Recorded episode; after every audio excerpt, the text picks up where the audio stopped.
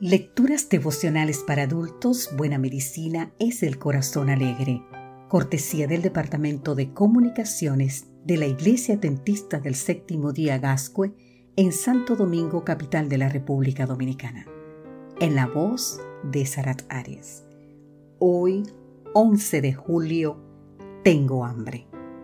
Podemos leer en el libro de Amós, capítulo 8, versículo 11, Ciertamente vienen días, dice Jehová el Señor, en los cuales enviaré hambre a la tierra, no hambre de pan ni de sed de agua, sino de oír la palabra de Jehová.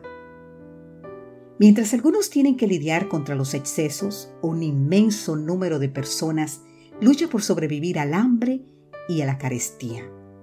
Fisiológicamente, la sensación de hambre ocurre cuando disminuye significativamente el nivel de glucosa en sangre y se manifiestan contracciones estomacales que provocan dolores y sensaciones desagradables persistentes.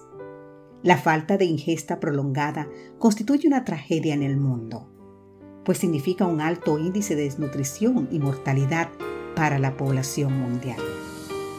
Según la Organización para la Agricultura y la Alimentación de las Naciones Unidas, FAO por sus siglas en inglés, una de cada ocho personas en el mundo, es decir, unos 840 millones de personas, han padecido de nutrición crónica en los últimos años. La mayoría corresponde a niños que viven en países emergentes, cuya falta de alimentos es consecuencia directa de la pobreza. La reducción del hambre es un compromiso que la comunidad internacional se propuso en la Declaración del Milenio, cuyo objetivo apuntaba a reducir el número de personas hambrientas a mitad para el año 2015. Pero, lamentablemente, lamentablemente, la meta no fue alcanzada. Aun cuando los recursos alimenticios en el mundo deberían haber satisfecho las necesidades de todos. Pues tan solo 25 centavos de dólares diarios para cada niño hubiesen alcanzado para darles de comer y cambiar su vida para siempre.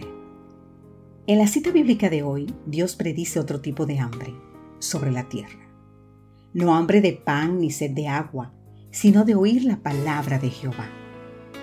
Su palabra es el único alimento capaz de satisfacer las necesidades más profundas del alma inspirando esperanza y dando vida a quienes se alimentan diariamente de ella.